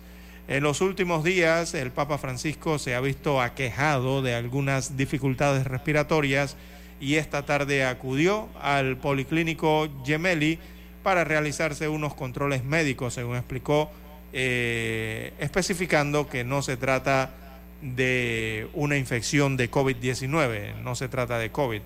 Tiene otras afecciones respiratorias el Papa Francisco. Así que le aplicaron allí eh, algunas tomografías, radiografías torácicas y otras pruebas médicas que descartaron una pulmonía, tampoco es pulmonía, y su estado de salud eh, no preocupa tras los resultados eh, dados a conocer la tarde, casi ya la noche de ayer en el Vaticano. Bueno, la Sociedad Interamericana de Prensa repudió ayer los graves actos intimidatorios de bandas criminales contra periodistas del Heraldo, el principal periódico de la región del Caribe de Colombia, e instó a las autoridades a indagar los hechos y a garantizar la seguridad de los comunicadores. Según recoge el miércoles la organización hemisférica, el Heraldo denunció que en los últimos días ha sido objeto de presiones e intimidaciones de actores eh, armados ilegales con la intención de obligarlos a publicar sus mensajes. La más reciente ocurrió el lunes cuando seis hombres llegaron a la sede del medio en Barranquilla, detalla el comunicado de la Sociedad Interamericana de Prensa. Dos sujetos armados, añade, ingresaron al edificio y exigieron hablar con la directora del medio, Erika Fontalvo, quien no estaba disponible, pero fueron atendidos por tres periodistas a los que le dijeron que tenían un mensaje de, de Digno Palomino, uno de los jefes de la banda de los costeños, y pidieron que se publicara una entrevista hecha por ellos. Palomino es uno de los jefes de la estructura criminal Los Costeños que opera en Barranquilla y a quien las autoridades atribuyen un enfrentamiento con la facción que lidera Jorge Eliezer Díaz Collazo alias Castor. En su comunicado, la Sociedad Interamericana de Prensa cita a la Fundación para la Libertad de Prensa, organización que denunció amenazas intimidaciones contra varios medios de comunicación en Barranquilla por parte de bandas criminales que operan en esta parte del país. Ninguno de los medios ha aceptado esas intimidaciones y por el contrario las han denunciado, César. Bien. Son las 6.50 minutos. 6.50 minutos eh, de la mañana, don Juan de Dios. En Europa eh, tenemos en Rusia, eh, la principal agencia de seguridad rusa anunció hace algunas horas la detención de un periodista norteamericano, un periodista de Wall Street Journal. Eh, ha sido detenido por cargos de espionaje en Rusia. Se trata del comunicador social Evan Gershkovik. Él fue detenido en la ciudad de Ekaterimburgo, perdón, Ekaterimburgo, esto en los Urales, cuando supuestamente intentaba obtener información clasificada, según anunció eh, hoy el Servicio Federal de Seguridad. Este es el FSB. El FSB es la agencia heredera de la KGB. Así que destaca el informe que Gershkovik es el primer periodista de un medio estadounidense arrestado por cargos de espionaje en Rusia desde la Guerra Fría. Su detención se produjo en medio de agrias tensiones entre Moscú y Washington por la guerra de Ucrania. Así que el Servicio de Seguridad ruso afirmó que Gershkovik actuaba bajo órdenes de los Estados Unidos de América de recopilar información sobre las actividades de una de las empresas del complejo militar industrial ruso, lo que supone un secreto de Estado. Así que la FSB no dijo cuándo se había producido la detención, si es condenado, eh, veamos la parte legal, si es condenado eh, por espionaje este periodista norteamericano allá en Rusia, eh, Gershkovik, que es su apellido, podría enfrentar una pena de hasta 20 años de prisión. Así que así está la situación eh, con el periodista norteamericano acusado de espionaje el día de hoy allá en Rusia. Ha sido detenido y podría, de ser hallado culpable, podría enfrentar una pena de hasta 20 años de prisión.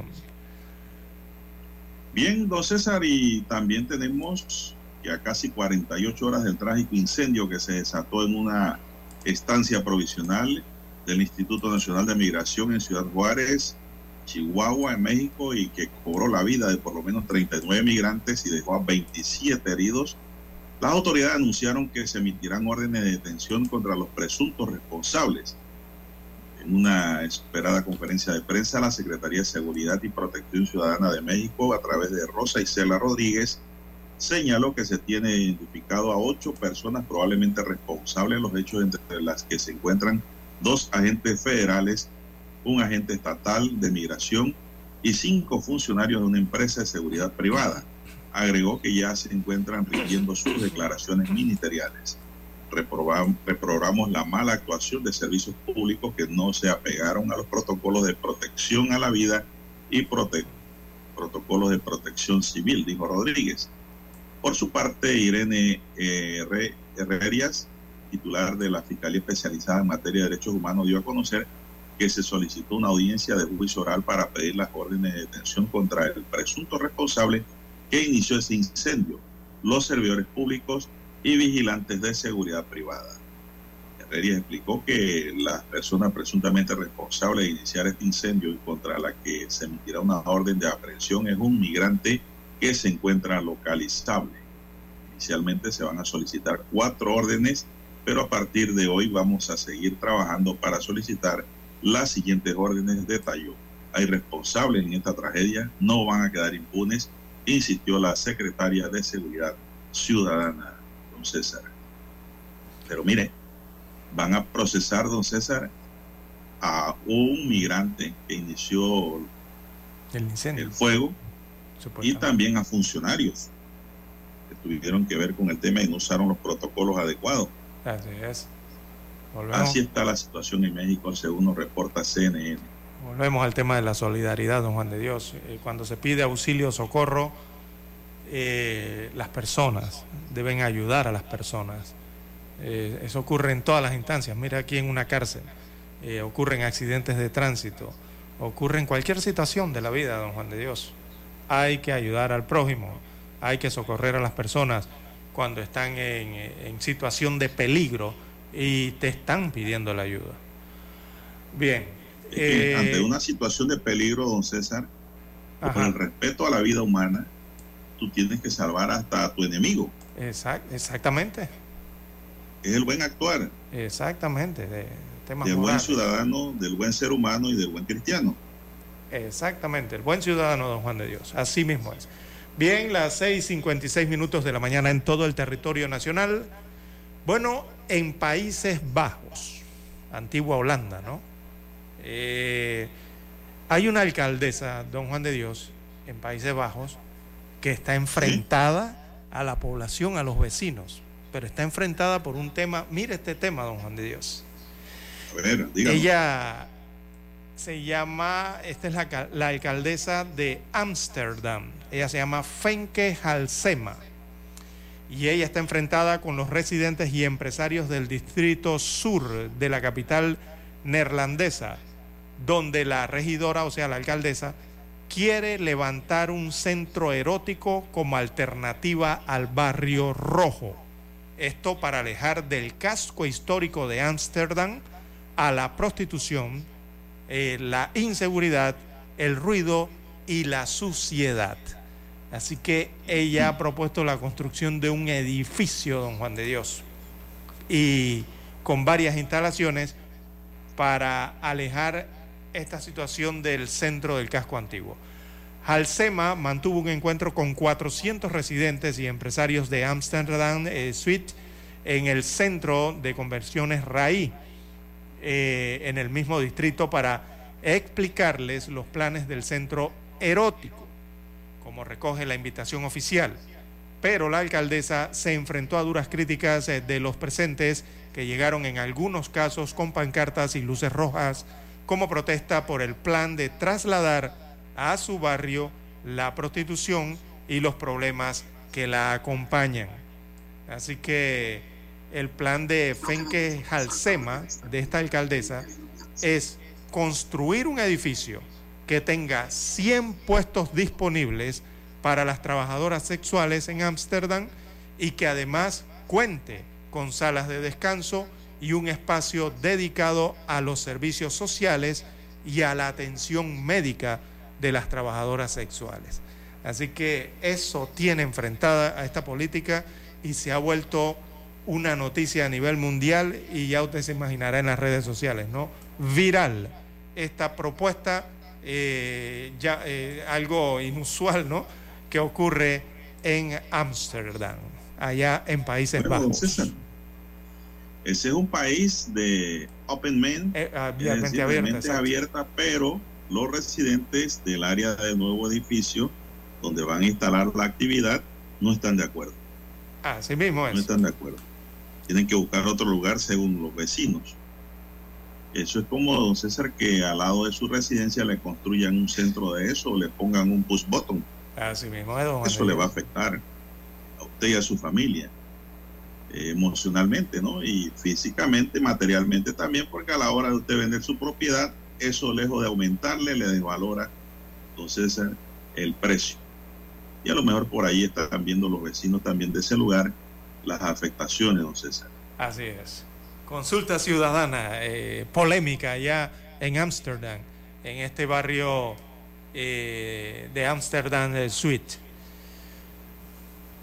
Bueno, don César, veremos qué acontece allí, estaremos pendientes a ver qué le sucede a la alcaldesa, si tiene eh, éxito en su propuesta o la tiene que regular, don César.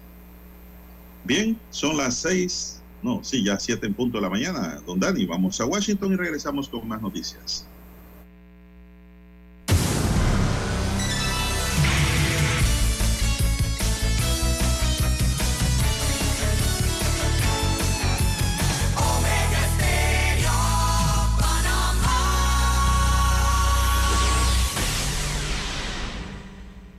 El satélite indica que es momento de nuestra conexión. Desde Washington, vía satélite.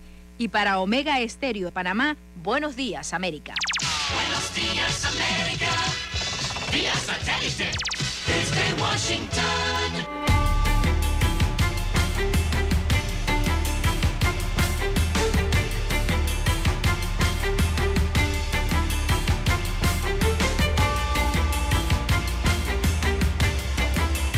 Desde Washington les informa Henry Llanos.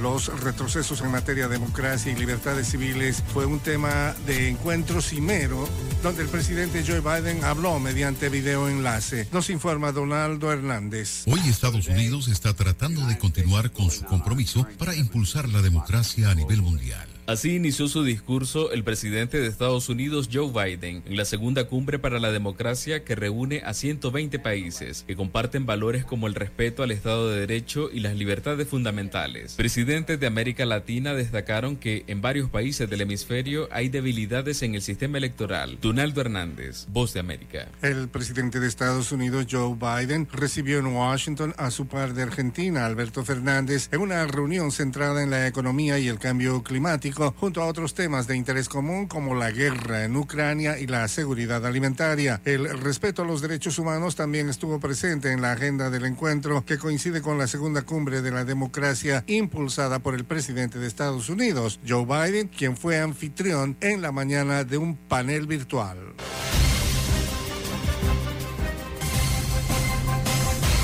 El gobierno de Guatemala declara tres días de duelo por los fallecidos en el centro de detención de migrantes de Ciudad Juárez, en México. Nos informa Eugenia Sagastume. Tres días de duelo nacional vive Guatemala tras confirmarse la muerte de guatemaltecos en el incendio de Ciudad Juárez. Fue publicado un acuerdo gubernativo donde además el gobierno expresa sus condolencias a los familiares de las víctimas con quienes ya se coordinan los procesos de repatriación. Las coordinaciones con más de 15 instituciones que somos las encargadas de recibirlos. Organizaciones aseguran que esta tragedia es producto de la falta de políticas de desarrollo en los países de origen. Eugenia Sagastume, Voz de América, Guatemala. El Papa Francisco ha sido hospitalizado y estará varios días debido a una infección pulmonar luego de haber sufrido problemas respiratorios en días recientes, informó el Vaticano. El vocero del Vaticano, Mateo Bruni, dijo que Francisco, de 86 años, no tiene COVID-19, pero necesita varios días de terapia. El papá lleva varios días con problemas respiratorios y fue al hospital Gemelli para hacerse unas eh, pruebas. Estas pruebas arrojaron que tenía una infección que requerirá varios días de terapia médica, indicó Bruni en su comunicado. La indignación aumenta tras eh, confirmarse cómo murieron decenas de personas en un albergue de Ciudad Juárez, en México. Nos informa Celia Mendoza. Un video muestra los momentos de terror que se vivieron dentro del centro del Instituto Nacional de Migración de México en Ciudad Juárez, donde según las autoridades por lo menos 38 personas murieron y una decena resultó herida, luego de que de acuerdo con la versión oficial un grupo de migrantes detenidos incendiaron colchones. El video de la cámara de seguridad muestra cómo rápidamente el lugar se de humo sin que los trabajadores de la instalación evacuaran al grupo de hombres que estaban encerrados. Celia Mendoza, Ciudad Juárez, México. También en Venezuela, diversos sectores exigen justicia para las víctimas del incendio ocurrido el lunes en un centro de detención de inmigrantes en México. Nos informa Carolina Alcalde. Diversos sectores de la sociedad civil condenaron que en una primera declaración el presidente de México, Andrés Manuel López Obrador, haya responsabilizado a las víctimas, entre ellas de nacionalidad venezolana, por el incendio de un centro de detención el lunes por la noche, como expone Ali Daniels, director de la organización no gubernamental Acceso a la Justicia y defensor de derechos fundamentales. Que los migrantes se encuentran bajo la responsabilidad del Estado en el que se encuentran y que de acuerdo con el derecho internacional tienen unas obligaciones de protección sobre los mismos. Carolina, alcalde Voz de América, Caracas.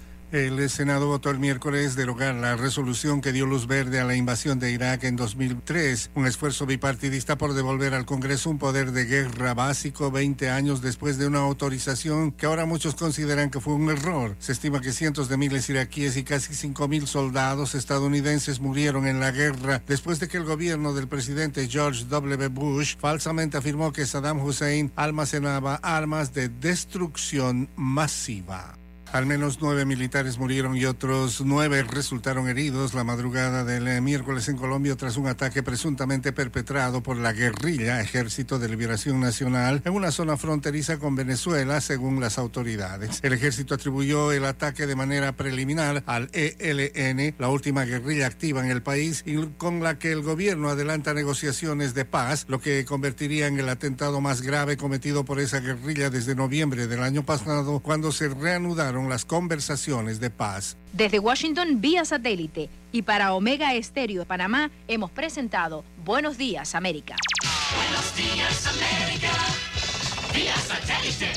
Desde Washington. Noticiero Omega Estéreo.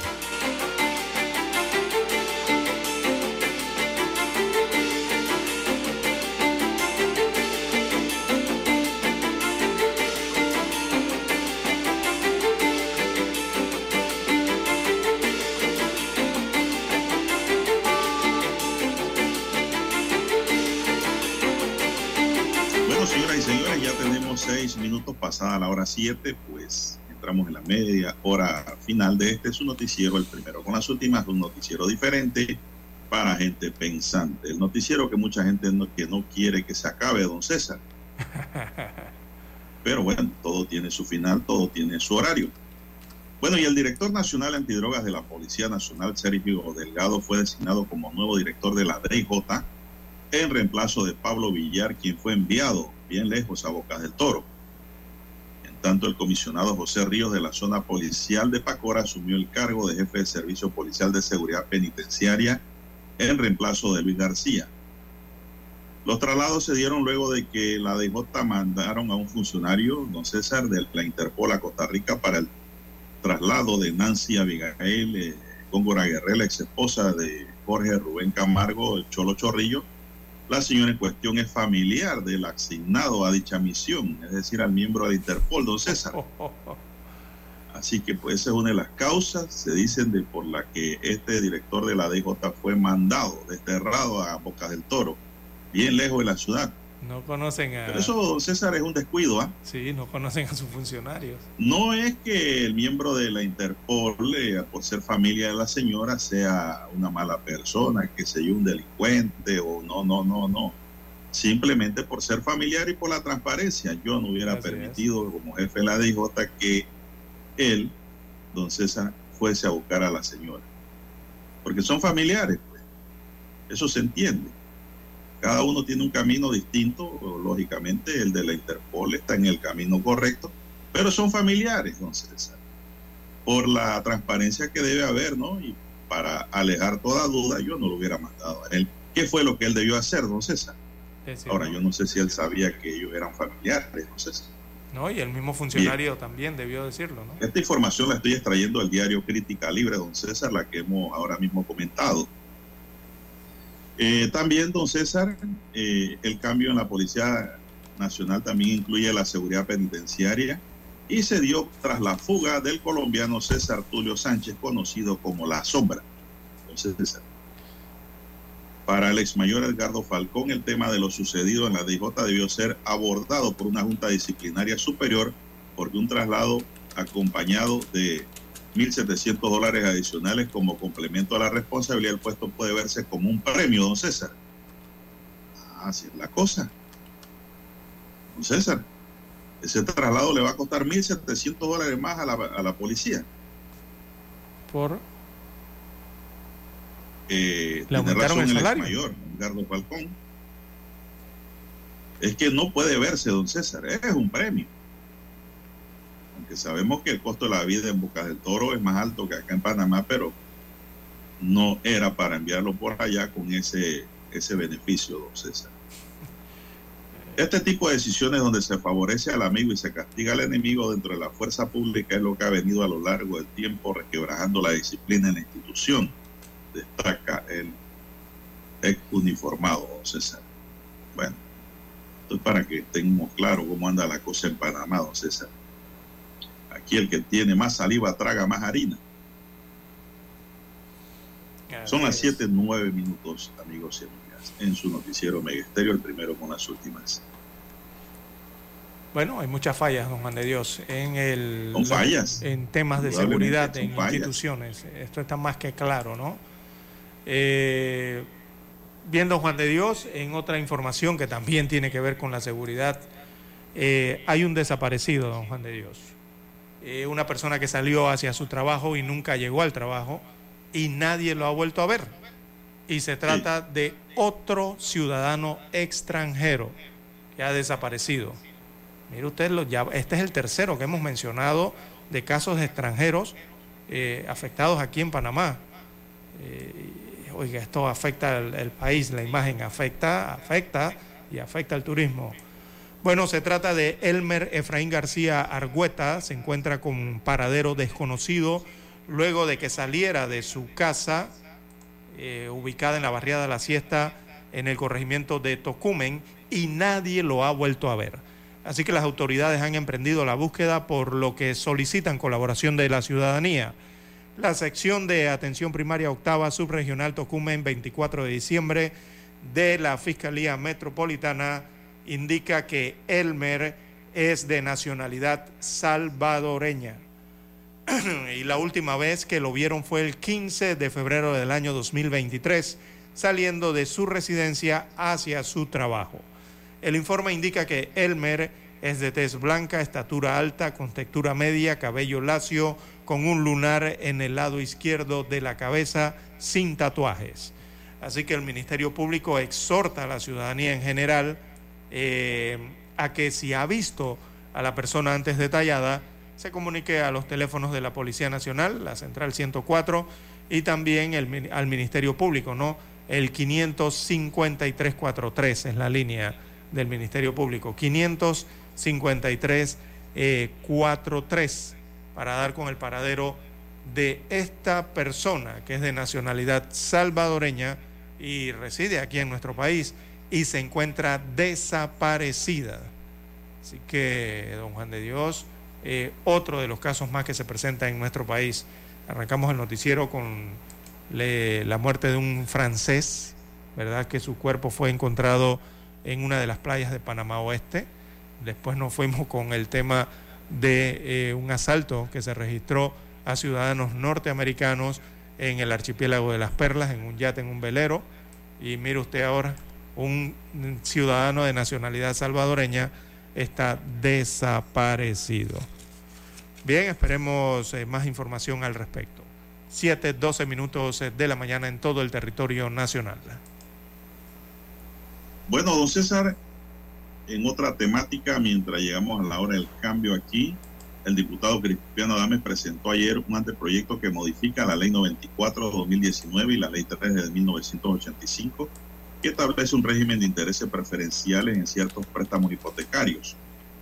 Adame recordó que del convenio que suscribió el legislativo con el CONEP, uno de los requisitos fundamentales que ellos expusieron fue la posibilidad de hacer una extensión particular de la fecha de vigencia de los intereses hipotecarios y que se produjo hasta diciembre de 2022.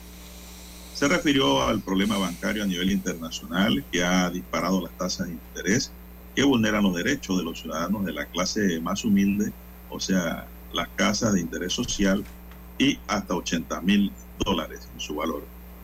Así que hay una nueva propuesta, vamos a ver si la Asamblea le da paso. Puede ser presentado por Cristiano Adame, don César. Bueno, Cristiano Adame ahora le está poniendo pie en el acelerador, don César, a la Asamblea, ahora que es precandidato. Ahora quieren trabajar todo lo que no trabajaron en cinco años, en cuatro años, perdón. Así es. Ya vemos que le ha puesto el ñame al acelerador, don César. ¿ah? ¿En qué ¿Sabe momentum, no? eso? Acelerar el vehículo porque está apurado. Bien. Esto, ojalá salgan cosas buenas de la Asamblea con estas rápidas intenciones que está desarrollando. Son las 7:14 minutos, Dani. Vamos a la pausa y regresamos con la parte final de su noticiero Omega Estéreo, el primero con las A esta hora establecemos contacto vía satélite desde Washington. Gracias a Banco Aliado. 30 años. ¿Qué quieres crear? En un momento en el que los estadounidenses ven la economía del país como una de sus mayores preocupaciones de cara al futuro y cuando el gobierno del presidente Biden enfrenta uno de sus retos más importantes al tener que negociar con los legisladores republicanos la elevación del techo de la deuda, una reciente encuesta demuestra que la mayoría de adultos en Estados Unidos quisieran reducir el tamaño del gobierno y aumentar el presupuesto para la mayoría de programas sociales, un escenario que a juicio de algunos especialistas resulta inviable. La encuesta realizada por el Centro Nacional de Investigación de Opinión NORC y la agencia de noticias de Associated Press asegura que 6 de cada 10 estadounidenses creen que el gobierno gasta mucho dinero, una teoría que iría en consonancia con la posición fijada por los republicanos, pero la mayoría de los estadounidenses también está a favor de más fondos para infraestructura, atención médica y seguridad social, políticas que representan la intención demócrata. El presidente Joe Biden propuso recientemente que recortaría el déficit en casi 3 mil millones de dólares durante 10 años, pero su plan tiene una combinación de aumentos de impuestos para los ricos y nuevos gastos que llevan a los legisladores republicanos a declarar el plan muerto antes de ser presentado. Por su parte, el presidente de la Cámara de Representantes, Kevin McCarthy, republicano por California, insiste en las conversaciones propuestas con la Casa Blanca. Sin embargo, aún se desconoce cuál sería su propuesta, ya que esta es una de las exigencias del mandatario estadounidense para una posible negociación entre las dos partes. El estudio además resalta como 7 de cada 10 estadounidenses consideran que Estados Unidos está gastando demasiado en asistencia a otros países. Sin embargo, este gasto solo representa el 1% del presupuesto federal. El tema de la economía en Estados Unidos apunta a ser uno de los decisivos en la intención de voto en las próximas elecciones presidenciales que se realizarán en 2024. Héctor Contreras, Voz de América, Washington. Banco Aliado, cumpliendo 30 años en el mercado, te invita a generar hasta el 3% con su cuenta Más Plus. Banco Aliado, 30 años. ¿Qué quieres crear? El reportaje internacional llegó a ustedes gracias a Banco Aliado. 30 años. ¿Qué quieres crear? Omega Estéreo, 24 horas en FM Estéreo. Noticiero Omega Estéreo.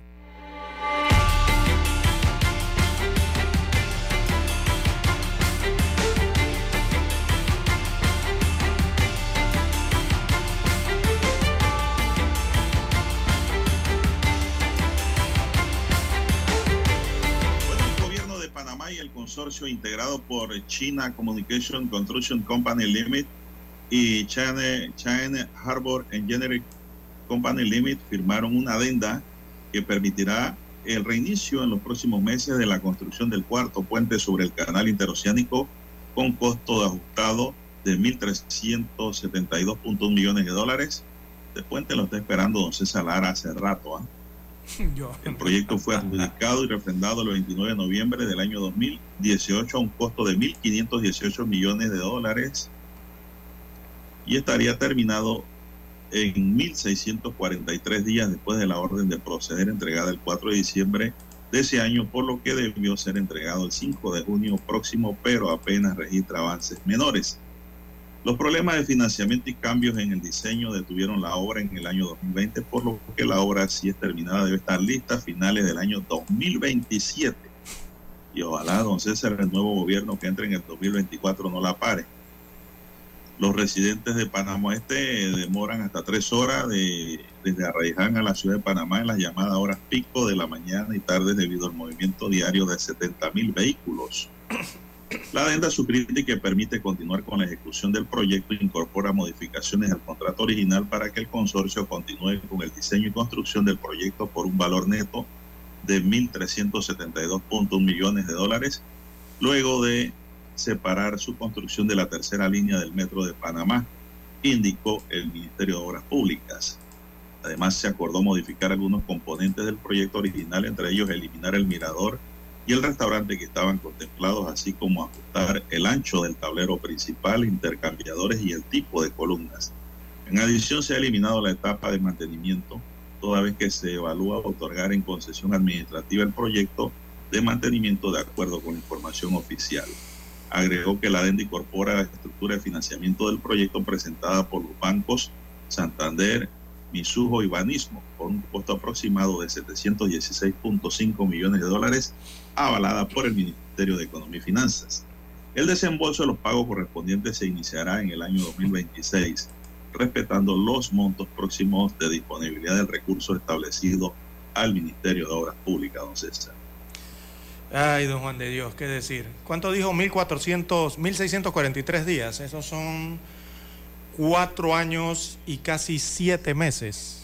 Eh, así que estamos hablando, si lo redondea, casi cinco años les tomará construir este puente eh, sobre el canal de Panamá, según lo que ha dicho el ministro Sabonge aquí en los eh, pliegos de cargos, ¿no? en las especificaciones de esa contratación. Así que eso estará para mediados o arrancando el año 2028, don Juan de Dios. Finales del 2027, arrancando el 2028. Usted podrá pasar por ese puente cuando va para allá, para el interior, don Juan de Dios. Digo, si es que el puente lo construyen. Eh, hay que ver. Y si, es don que, Juan de y Dios. si es que Dios nos da licencia. También en la otra. por allá.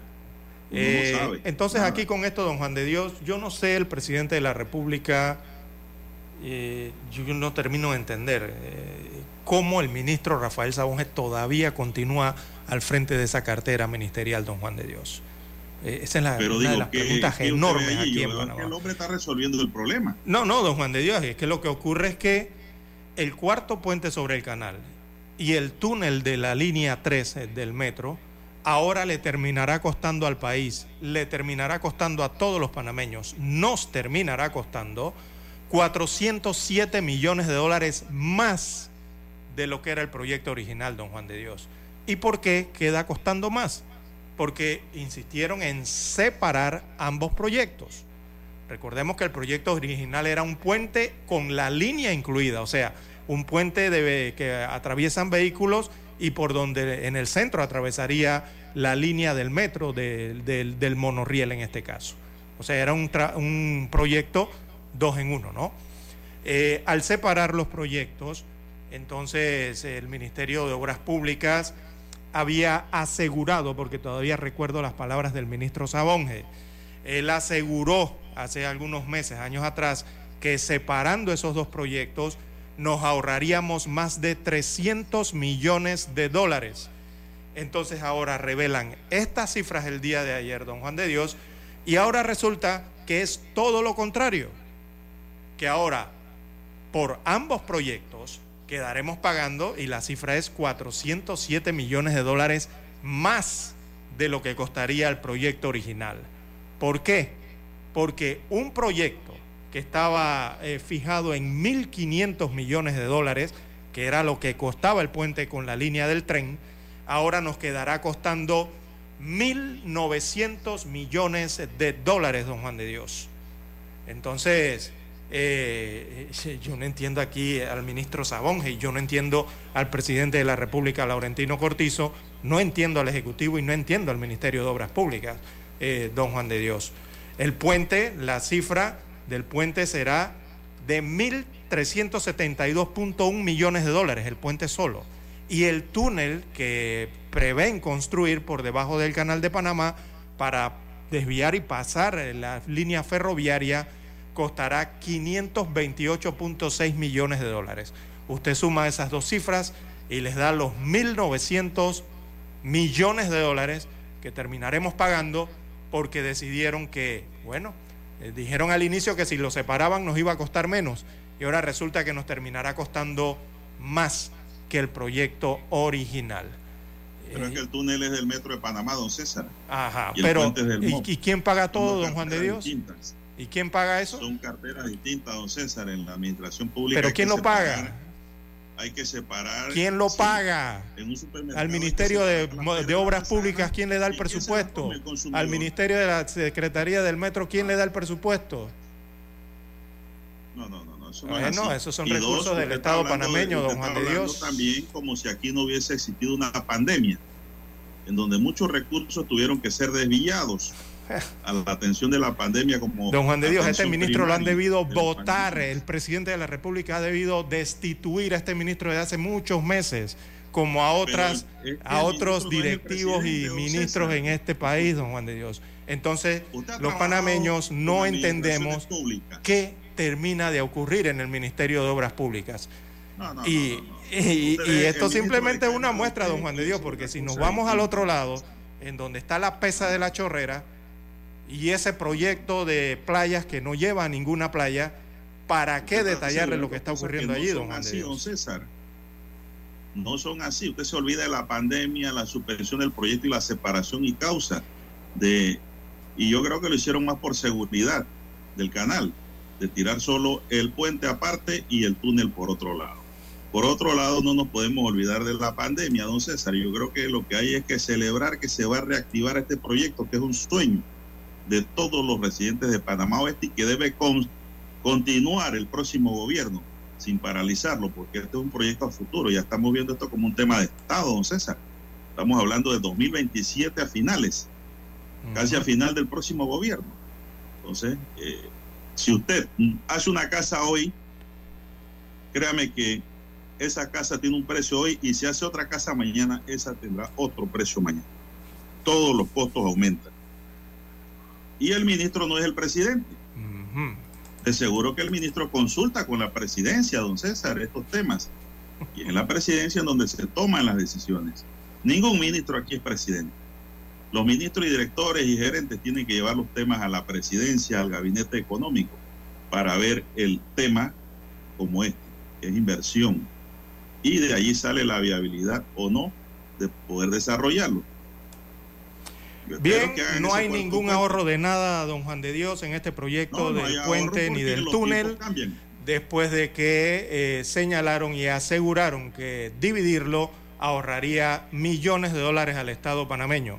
Quedaremos pagando más de 400 millones de dólares más eh, en estos proyectos, don Juan de Dios.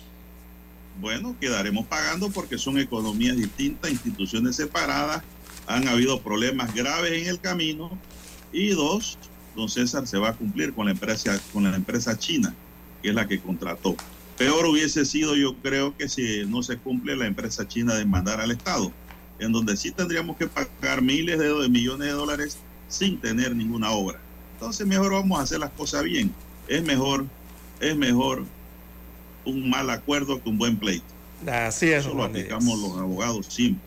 Bueno, y eso que falta el tema de la profundización del calado del canal de Panamá, que ahora está en situación de, las explosiones ¿no? que hay que hacer allí, incluido el túnel que estaría cerca. Bien, 7.27 minutos de la mañana en todo el territorio nacional.